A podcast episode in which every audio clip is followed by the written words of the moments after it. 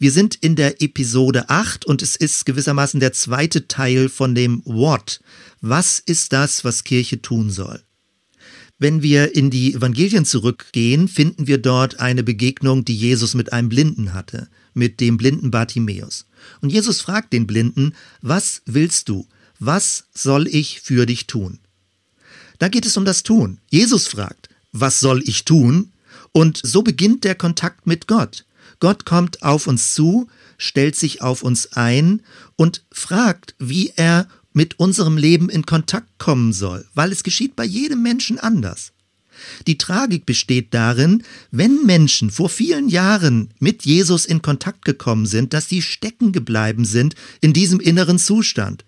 Und dann nimmt das ganz seltsame Formen an. Sie denken nämlich, dass Jesus sie jeden Tag neu fragen würde, was er für sie tun soll. Dass Gott denn so eine Art von religiöser, spiritueller Butler geworden ist, als würde Gott immer meine Wünsche erfüllen. Als würde es immer um meine Bedürfnisse gehen, als wäre ich das Zentrum und Gott würde sich um mich herum begeben und immer nachfragen, was er mir Gutes tun kann. Das ist aber nicht die Geschichte, wie sie weitergeht. Jesus nimmt Kontakt mit Menschen auf und er ruft sie dann in seine Nachfolge oder er gibt ihnen einen Auftrag, wie sie anderen davon erzählen sollen. Also der Blickwinkel ändert sich. Am Anfang war die Frage, was Jesus für dich tun kann. Und du öffnest dich für ihn und fängst an, ihm zu vertrauen. Und das ist genau richtig und gut so. Wenn man aber in eine Beziehung zu Jesus einsteigt, dann geht man mit auf seinen Weg. Und man fängt an, mit seiner Perspektive das Leben zu leben. Man sieht, wie er andere Menschen sieht. Man beobachtet ihn, wie er sich um Menschen kümmert, wie ich das in der Episode vorher kurz beschrieben habe. Das heißt also, ich fange an, von mir abzusehen und ich fange an, mit zu überlegen, was Jesus wichtig ist. Ich sehe ihm gewissermaßen über die Schulter und ich merke, dass ich mitbeteiligt werden möchte, dass ich ihn also frage, Herr, wie kannst du durch mich wirken? Wie kann das, was du tust, durch mich geschehen? Das ist Wachstum auf dem Weg des Glaubens. Wie kann ich zu einem Werkzeug? Manche finden das einen guten Begriff, manche auch ein bisschen bedrohlich, dann vielleicht eher weniger bedrohlich. Wie kann ich zu einem Instrument des Friedens werden? Also Instrument auch im musikalischen Sinne. Wie kann die Kraft und die Gestalt und der Klang des Friedensreiches Gottes durch mein Leben zum Klingen kommen, hörbar werden, verkörpert werden. Damit sind wir also bei dieser Leitfrage. Was fördert den Shalom? Wenn Jesus das Friedensreich Gottes auf der Erde begonnen hat und Menschen in seine Nachfolge ruft, dann ist immer die Leitfrage, was fördert dieses Friedensreich? Was bringt dieses Friedensreich unter uns schon jetzt zum Ausdruck? Und dann können wir anfangen, über Veranstaltungsformate zu reden. Welche eignen sich dafür? Wir können das ja auch bei Jesus sehen. Er war sowohl alleine, er hat Einzelgespräche geführt, er hat sich mit Gruppen getroffen, in kleineren Gruppen, in Häusern. Er war aber auch unter freiem Himmel und manchmal waren es sehr große Menschenmengen, zu denen er gesprochen hat. Mit diesen Überlegungen gehen wir jetzt in Richtung Pandemie. Was hat die Corona-Pandemie ausgelöst? Was hat sie verändert in Bezug auf die Veranstaltungsformate? Und das ist wichtig, kurz zu reflektieren. Für viele Jahrhunderte hat die Kirche in unserem Kulturkreis das Hauptveranstaltungsformat Gottesdienst definiert. Man könnte englisch sagen Congregation, also die Versammlung der Gemeinde am Sonntagmorgen. Jetzt kam die Pandemie und das war nicht mehr möglich. Das Gebäude durfte in dem Sinne nicht mehr benutzt werden und es wurde reduziert auf eine Gruppengröße von 50, dann irgendwann von 20. Man durfte nicht mehr in einer lockeren, gemischten Gruppe sich treffen, nicht mehr privat, aber auch nicht mal öffentlich unter freiem Himmel. Dann wurde es weiter reduziert auf kleinere Hausgruppen, würde man das kirchlich nennen, oder eben Besuche in den Häusern. Zum Schluss nur noch ein oder zwei Haushalte, Familien, je nachdem auch das noch zahlenmäßig begrenzt. Und wenn Leute allein wohnend sind, dann ist es richtig problematisch, weil man muss mit sich alleine zurechtkommen oder hat vielleicht eine zweite, eine dritte Person, mit der man sich treffen kann. Die Veränderung, also die geschieht, ist, dass die Beziehungsebenen reduziert wurden auf das Kleine. Das hat die Pandemie und die ganzen Regeln erzwungen. Und damit kommen wir zur Frage, ab wann ist etwas überhaupt eine Kirche? Wie klein kann eine Kirche sein, um eine Kirche zu sein? Wann ist es keine Kirche mehr? Ist das Kleine auch noch eine Kirche? Leute haben so eine Art von Phantomschmerz. Die Großversammlung geht nicht mehr und deswegen hat man das Gefühl, es gäbe keine Kirche mehr. Die Kirche darf sich nicht mehr richtig versammeln in einem Gebäude. Und das, was wir in unserem Kulturkreis, ich eingeschlossen, immer neu und immer neu lernen muss. Kirche ist zunächst einmal das Kleine, das Alltagsintegrierte. Dort in der Küche, wo du bist, im Homeoffice, wo du bist, mit deiner Familie, in kleinen Gruppen, wo du bist. Kirche wird vom Kleinen her zum Großen gedacht und nicht vom Großen her zum Kleinen. Es geht also nicht um die Gottesdienstversammlung, die dann auch vielleicht mal überlegt, sich in kleinen Gruppen zu treffen, sondern es geht um kleine Gruppen, die sich am Sonntag versammeln, wenn es denn möglich ist, zu einer größeren Gruppe. Ich möchte dir das noch ein bisschen genauer beschreiben und sieben Beziehungsebenen skizzieren. Man kann sich das merken im Englischen, alles sind C-Worte. Diese sieben Beziehungsebenen sind auch wichtig und bleiben gültig jenseits jeglicher Pandemie. Sie haben eine Grundbedeutung für ein lebendiges Gemeindeleben. Ich nenne die erste Ebene Charakter, C1. Das ist sowas wie das stille Kämmerlein. Du bist allein mit Gott. Und die Schöpfung und der Sündenfall geht damit los, dass Gott fragt, wo bist du, Mensch, wo bist du? Und dass der Mensch antwortet, hier bin ich. Herr, hier bin ich, dass er sich nicht versteckt. Das ist die innerste Ebene des Charakters, wenn wir es jetzt nicht mit christlichen Begriffen beschreiben. Das, wie du innerlich mit Gott lebst, wie du Ja sagst zu seiner Anfrage, dass du reagierst auf sein Angebot, ein Leben mit ihm zu führen und dass du anfängst, eigenverantwortlich dich zu ernähren und nicht immer anderen die Schuld zu geben, wenn Dinge nicht so gut laufen, sondern dass du dein Leben selbst mit Gott und mit Christus führst, dass du bereit bist, ich zu sagen und dich nicht zu schnell hinter einem Wir zu verstecken. Die zweite Ebene ist Coaching. Ich nenne das C2 aber Coaching in einem viel umfassenderen Begriff, also alles, was mit kleinen Gruppen, zwei, drei Personen zu tun hat. Die Kelten haben das Soul Friends genannt, also Seelenfreundschaften. Du hast Kontakt, eins zu eins Beziehungen und das kann ganz verschiedene Formen annehmen, also Begleitungsstrukturen, persönliche Freundschaften, Partnerschaften, Gefährten auf dem Weg, Teamkollegen, Mentoring-Beziehungen, es geht um Anleitung, Lehrer-Schüler-Beziehungen und es geht darum, gemeinsam das zu leben, was Jesus vorgelebt hat. Auch er hat ja seine Jünger zu zweit ausgesandt, also nicht alleine in die Sendung geschickt, sondern zu zweit Leute losgeschickt, dass sie gemeinsam das erleben und spüren, sie sind nicht allein auf dem Weg, Jesus zu folgen. Die dritte Ebene, C3, sind Cells. Das sind Kleingruppen. Manche nennen das immer noch Hauskreis, aber der Begriff Hauskreis ist völlig, also drastisch formuliert, völlig unsinnig geworden, weil in der Pandemie können wir uns weder in Häusern treffen, noch sitzen wir in einem Kreis zusammen.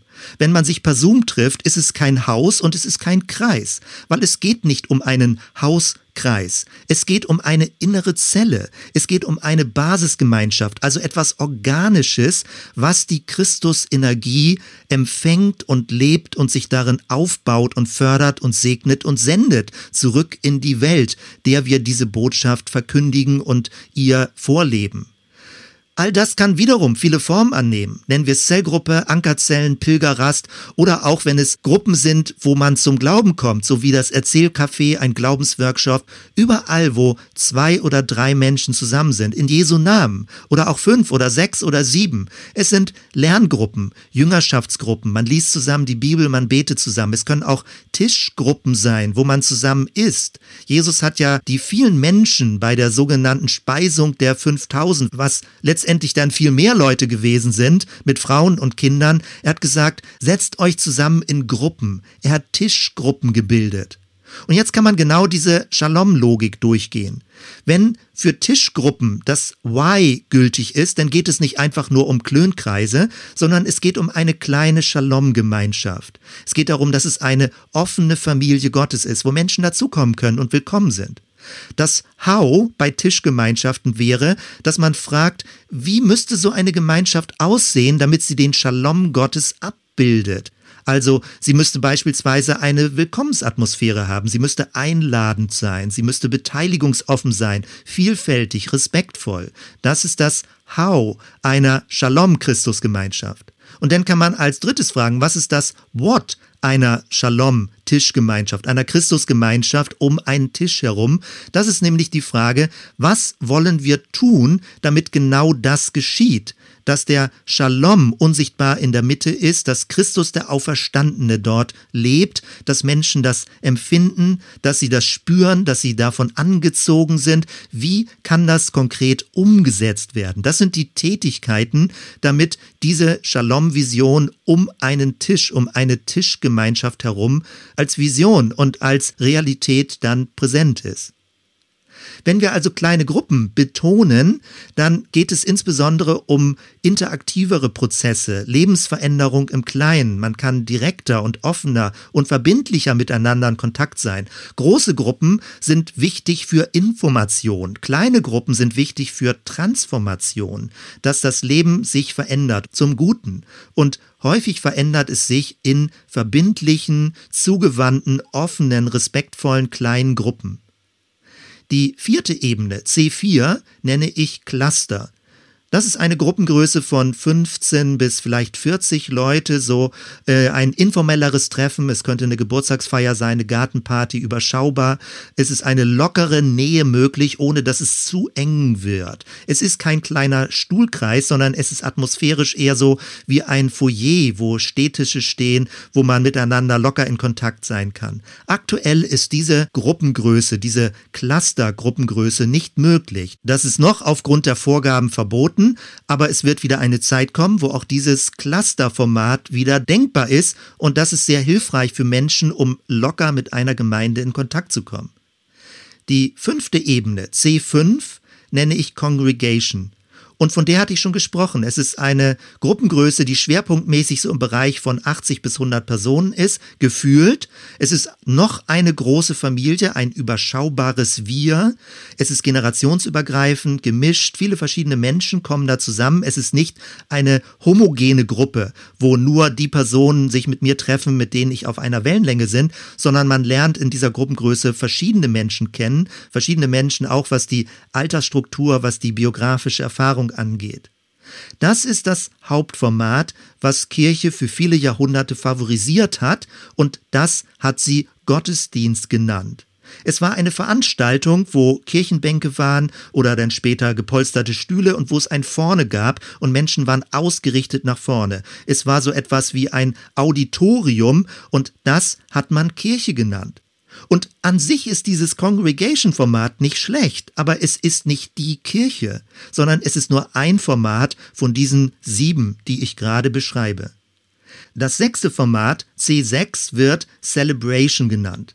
Da geht es um Gruppengrößen von 300 Leute plus, 500 plus, vielleicht eher 1000 Leute plus. Das ist eher eine überkonfessionelle Gemeinschaft, wenn stadtweit Christen sich zusammentreffen, viele Kirchen, wie zum Beispiel bei einem Stadtkirchentag, ein großes Event, ein Musikfest, ein Konzert.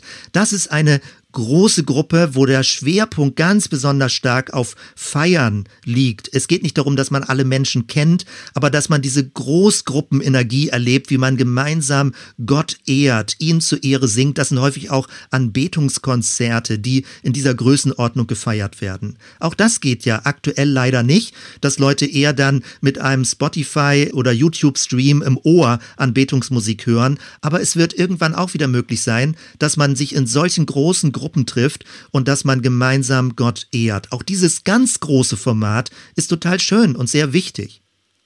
Und dann das letzte, siebte Format, C7, das nenne ich Culture. Da geht es um Kultur, um Kulturintegriertheit oder wir könnten auch sagen, um Gemeinwohlorientiertheit. Es geht darum, dass wir als Kirche, als christliche Gemeinschaft kooperieren mit anderen Akteuren in unserem Gemeinwesen. Auch in den Evangelien lesen wir schon von Personen des Friedens. Und es wird nicht gesagt, dass das Christen sind oder Jünger sind oder Leute, die Jesus nachfolgen, aber in einer Ortschaft, in einer Kleinstadt, wo auch immer, wie das damals gewesen ist, waren Personen des Friedens. Und Jesus hat die Jünger, seine Schüler gebeten, mit diesen Personen Kontakt aufzunehmen und gemeinsam sich für das Gute zu engagieren. Es sind auch in unserer Stadt soziale Akteure, Stadtteilzentren, wohlwollende Leute in der Behörde, in der Regierung, Leute in der Wirtschaft, Firmen, die mit Gutes tun wollen und vor allen Dingen auch Künstler, Musiker, Maler, Sportler, alles was denkbar ist, Leute, die wohlwollend sind, Personen des Friedens, die mit ihrer inneren Haltung für andere Menschen im Gemeinwesen Gutes tun wollen und sich einsetzen wollen und nicht um irgendeine Medaille zu bekommen, um großartig dazustehen, sondern weil sie verstehen, das Leben besteht darin, anderen Menschen Gutes weiterzugeben. Das ist das, was wir versuchen, in kleinem Rahmen mit Surf the City abzubilden, wie wir mit Tagesaktionen, Kurzzeitaktionen, sozialen, ökologischen Kurzzeitaktionen in Kooperation Kooperation mit anderen Menschen in unserer Stadt Gutes tun und uns einbringen für das Gemeinwohl.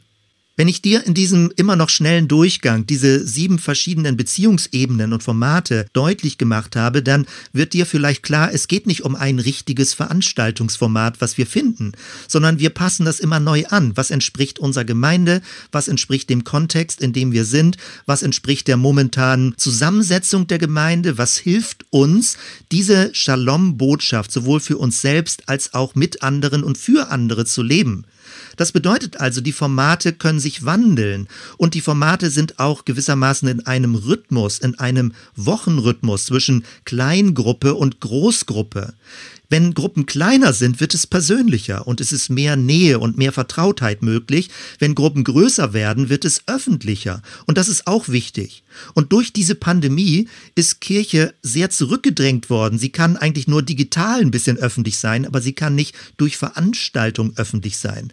Und das wird auch wieder wichtig sein, dass wir uns nicht nur ins Private, ins Kleine, ins Digitale zurückziehen, sondern dass wir bewusst auch analog öffentlich sind. Auch das gehört zu einer gesunden Gemeinde, zu einer vitalen und lebendigen Gemeinde dazu. Was ich also damit sagen will, ist, es gibt kein richtiges Format an sich. Es gibt unterschiedliche Persönlichkeitstypen, die eher zu dem Format oder zu dem Format neigen, aber letztendlich ist es ein Rhythmus, in dem wir uns zurückziehen in die Stille ganz allein und in dem wir bewusst in die Gemeinschaft zurückgehen, um miteinander etwas zu tun. Es geht um einen Rhythmus zwischen einer Kleingruppe, wo ich eher verbindlicher bin, wo ich vertrauter bin, verlässlich bin und auch offener mich äußern kann und es geht um Großgruppen, wo ich mit anderen Menschen zusammen feiere und ein größeres Gespür für das große Wir bekomme. Also ein pulsierender Rhythmus innerhalb dieser verschiedenen Veranstaltungsformate, eine Art von Oszillieren, was in der Woche oder während eines Monats denn auch in verschiedenen Formaten läuft. Das versuchen wir als Zellgemeinde abzubilden. Und die Empfehlung, die Großregel sozusagen lautet, sei mindestens in einer kleinen Gruppe, einer Jesusorientierten Basisgemeinschaft, einer Ankerzelle beispielsweise, sei aber auch in einer großen Gruppe, wie am Sonntag, wenn wir uns zusammen versammeln, um miteinander gemeinsam Jesus folgen zu wollen, von ihm lernen und andere anleiten, wie zum Beispiel bei den Kindern, dass Erwachsene Kinder anleiten oder auch Jugendliche Kinder anleiten, einen Weg des Shalom zu gehen und Jesus zu folgen. Das waren jetzt wiederum ganz viele Gedanken und ich möchte es nochmal praktischer machen, ohne eine neue Episode zu beginnen. Also drei Spezialfälle, mit denen wir es ja konkret zu tun haben. Spezialfall eins: was ist ein Gottesdienst als Veranstaltung? Und man kann das ganz klar sagen, Kirche braucht keine Sonntagsveranstaltung, um Kirche zu sein. Das war die große Entdeckung, wie ich das in manchen Büchern jetzt auch im Verlauf dieses Jahres lese, dass Kirche gemerkt hat, sie braucht nicht zwingend diese Sonntagsgroßveranstaltung, um Kirche sein zu können. Paulus hat schon in Römer 12 das ganz deutlich gesagt, unser ganzes Leben ist ein Gottesdienst. Es geht nicht um ein bestimmtes Congregation-Format, was am Sonntagmorgen in einer gewissen Zeitspanne gelebt wird. Es geht vielmehr um eine Verkörperung dieses Friedensreiches auf allen Ebenen, mit denen wir in Kontakt sind, um eine Lernkultur des Lebens. Es geht um Barrierefreiheit, Menschen dazuzuholen, dass sie dabei sein können. Und manchmal sind Gottesdiensten in einem Gebäude gar nicht so sehr barrierefrei, weil Leute eine Scheu haben, dazuzukommen. Und deswegen muss man drüber nachdenken, wie man es besser machen kann, auch durch digitale Zugänge beispielsweise. Und trotzdem ist in unserer Kultur natürlich der Sonntagmorgen gut und eignet sich, um sich als Gemeinde zu treffen, weil er an vielen Stellen noch ein freier Tag ist, damit man das als Gemeinde machen kann. Also alles, was sich eignet, den Sonntagmorgen oder nachmittags oder abends, je nachdem, zu verwenden, um sich zu treffen, zu versammeln, um miteinander auf diesem Shalom-Weg zu sein, ist gut. Was also die Pandemie verändert hat, sie hat die Rahmenbedingungen verändert, um Kirche in diesen verschiedenen Beziehungsebenen leben zu können. Und sie hat es gewissermaßen erzwungen, dass Kirche wieder diese kleineren Beziehungsebenen entdeckt. Und Kirche ist ja immer noch dabei, das zu entdecken. Wir auch als Gemeinde müssen diese kleineren Beziehungsebenen neu und intensiver und vielleicht noch stärker entdecken ohne dass ich jetzt irgendwas über Verschwörungstheorie oder Verschwörungsgerede sagen möchte. Letztendlich hat die Pandemie, jetzt ein bisschen technisch formuliert, simuliert, wie Christen in Verfolgung leben müssen.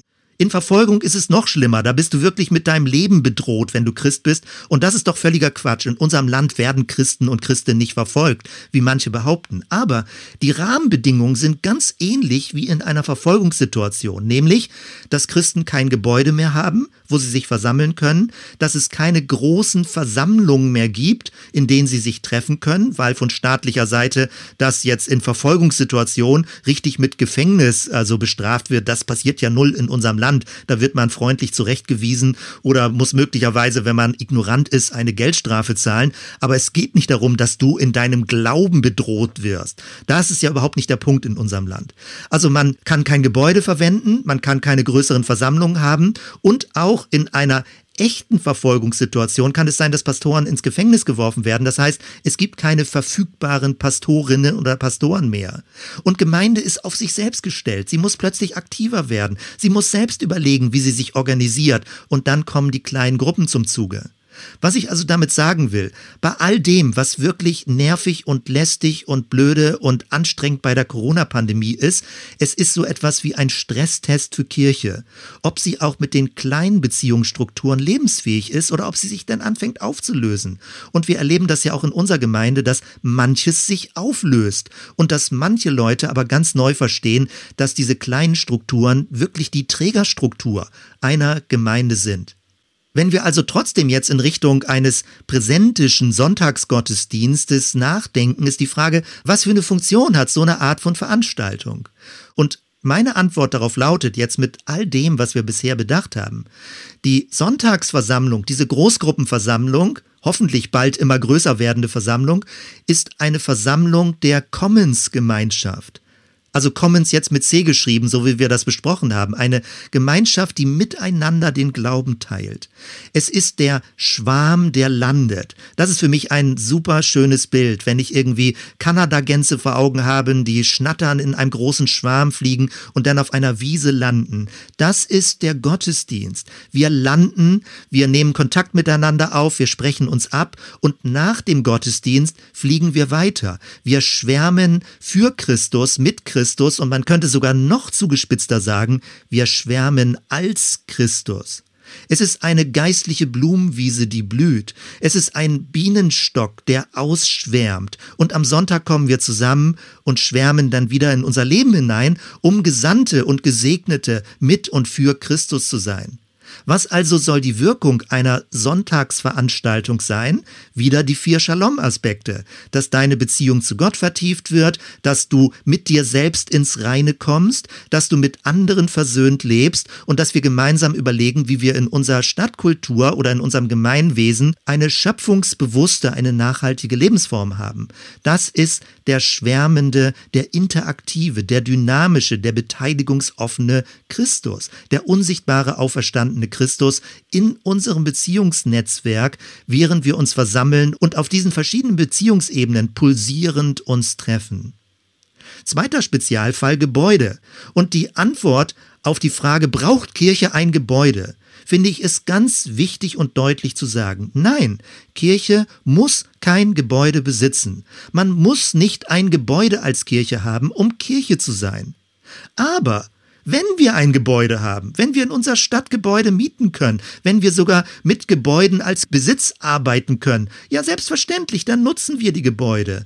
Und dann nutzen wir sie aber nicht, um gebäudeorientiert zu werden, sondern innerhalb dieser Gebäude als mögliche Ressource die Shalom-Gemeinschaft zu leben. Dass wir einen Ort haben, wo der Schwarm landet, wo der Schwarm sich trifft, wo der Schwarm miteinander essen kann, wo wir die Ressourcen haben, also Tische oder Monitore, dass Leute zugeschaltet sind oder Musikequipment, um gemeinsam das Leben Gottes zu feiern, das Friedens-Shalom-Leben Gottes zu feiern, Berichte zu hören, wie Menschen das in ihrem Leben umsetzen, sich gegenseitig zu ermutigen und all das, was Jesus getan hat in Gemeinschaft. Natürlich sind Gebäude hilfreich, um das zu tun. Wir benutzen dafür das Konsul Hackwild-Haus, wenn wir das anmieten, was großartig ist für die vielen Möglichkeiten, in den verschiedenen Altersgruppen sich zu treffen. Genauso das Projekt Konventshof, was großartig ist, um dort vor Ort sich zu treffen. Aber mehr als das dass man das Gebäude als Ressource verwendet, um gemeinwohlorientiert zu arbeiten. In Lienthal in Kooperation mit der Freiwilligenagentur, genauso in Bremen oder mit Integrationsbeauftragten, wie man die Stadtkultur fördern kann. Beispielsweise in Bremen werden wir am Sonntagmorgen am 18. Juli direkt die Aktivoli-Messe als ein Standort mit in Bremen machen. Das heißt, auch andere Leute werden mit Aussteller sein, direkt im Konsul Hackfeldhaus zur Zeit unseres regulären Sonntagsgottesdienstes. Heißt das jetzt, es findet kein Gottesdienst statt? Nein, natürlich findet Gottesdienst statt, aber anders. Das Gebäude wird genutzt, um auf der Ebene C7 Gemeinwohl, kulturorientiert, Culture, auf dieser Ebene innerhalb des Gebäudes des Konsul Hackfeldhauses die Shalom Gottespräsenz zu leben mit anderen Personen des Friedens, Kooperationen unterstützen mit Menschen, die als Besucher kommen und inspiriert werden, sich in das Gemeinwesen einzubringen. Spezialfall Nummer drei, Digitalisierung. Genau wieder die Frage, braucht Kirche die Digitalisierung? Und die Antwort lautet nein. Kirche braucht kein Internet, um Kirche zu sein. Wir können uns auch einfach nur analog als Menschen treffen. Man braucht nicht das Internet, um eine gute Kirche zu sein. Aber wenn es jetzt schon die Digitalisierung gibt, wenn es irgendwie die ganzen Möglichkeiten des Internets gibt, dann sind das neue Möglichkeiten. Und dann können wir sie gut nutzen. Wir haben denn jetzt nicht nur analoge Orte, wo wir uns treffen können in einem Gebäude, sondern wir haben auch digitale Orte, wo wir uns treffen können. Wir können eine offene Kirche leben.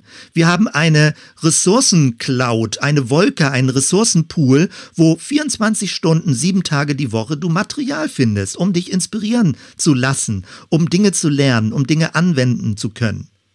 Das Internet bringt uns gewissermaßen neue Kulturtechniken. So wie man früher gelernt hat zu telefonieren. Du kennst vielleicht noch kleine Kinder, die dann einen Telefonhörer ans Ohr genommen haben und telefonieren wollten. So lernen wir jetzt die Videokonferenzen und genau das, was man analog lernt. Wenn wir also im Konsul Hackfeldhaus im ersten Stock den Gottesdienstraum, den Saal verwenden, dann muss man auch lernen, Treppen zu steigen oder den Fahrstuhl zu benutzen. Genau dasselbe muss man digital lernen. Man muss das Tool Zoom für die Zoom-Videokonferenzen verwenden, um diesen digitalen Ort zu finden und sich dort mit Menschen treffen zu können. Das ist völlig gleich, ob es nun digital oder analog ist.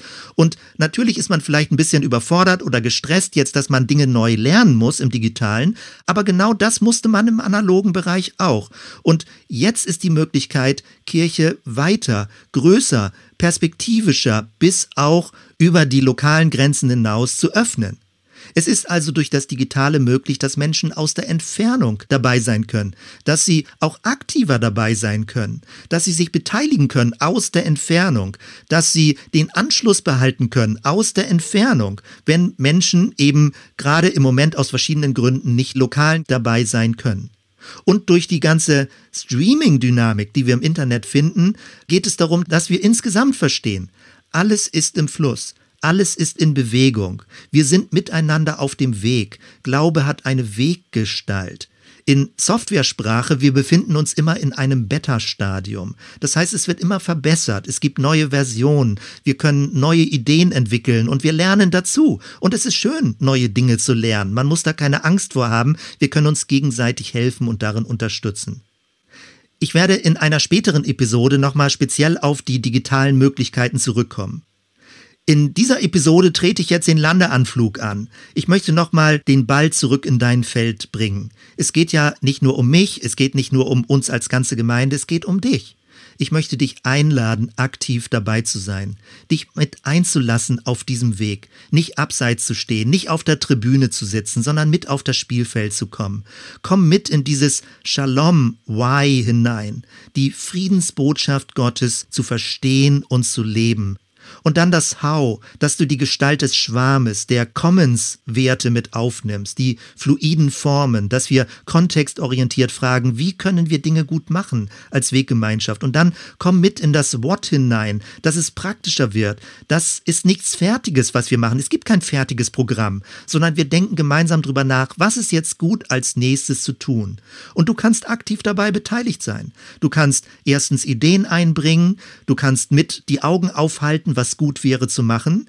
Du kannst als zweites Verantwortung übernehmen, also deine Ideen auch mit zu realisieren. Du kannst als drittes ausloten, welche Ressourcen gibt es und dafür haben wir die Gemeindefinanzen, dafür haben wir mögliche Gebäudemietstrukturen auch im Büro, dass wir sagen, das sind Ressourcen, die können wir jetzt einsetzen. Wie viel Zeit brauchen wir, wie viel Geld, wie viel Material, wie viel Räume, um eine Shalom-Idee zu realisieren. Und als viertes kannst du genauso auch Gleichgesinnte suchen, weil nicht alle werden überall mitmachen wollen. Aber wenn man ein paar Gleichgesinnte findet, dann besteht eine hohe Chance, dass eine Idee Realität wird. Und dann geht es letztendlich darum, tätig zu werden, nicht in einer Idee stecken zu bleiben, sondern praktisch zu werden, etwas zu tun, sich selbst einzubringen, als Friedensakteur, als Friedensakteurin zu leben. Sowohl als ganze Gemeinde, dann aber auch in kleinen Gruppen und du für dich alleine, lokal dort, wo du lebst oder auch auf stadtweiter Ebene, eingebettet in diesen größeren Christusschwarm. Das ist die Idee, das ist die Perspektive, das ist die Vision, das ist das, was mich begeistert und ich hoffe, bei all dem, was ich lange ausgeführt habe, dass auch der Funke überspringt und es dich auch begeistert. Bis hierhin erstmal. Das ist jetzt der ganz große Bogen mit diesen acht Episoden und ich werde noch andere Episoden, zwei wahrscheinlich anhängen, wo bestimmte Dinge nochmal vertieft werden. Wenn du Lust hast, weiter zuzuhören, ich würde mich freuen. Bis dann.